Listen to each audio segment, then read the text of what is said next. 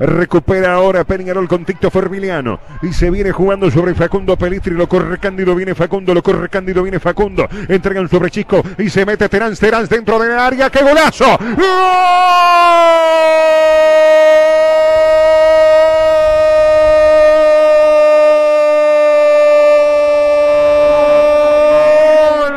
David, David, David, David. Trans. 3 a 1 y Peñarol lo da vuelta. Aprieta el puño. Mario Sarley se abraza con sus compañeros. Peñarol lo pasa. Ahora sí por arriba Liverpool y es David. Es David.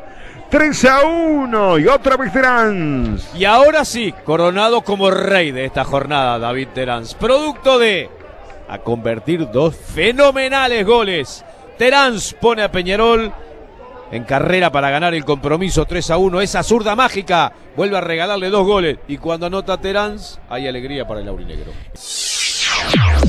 Vamos que vamos. El fútbol país.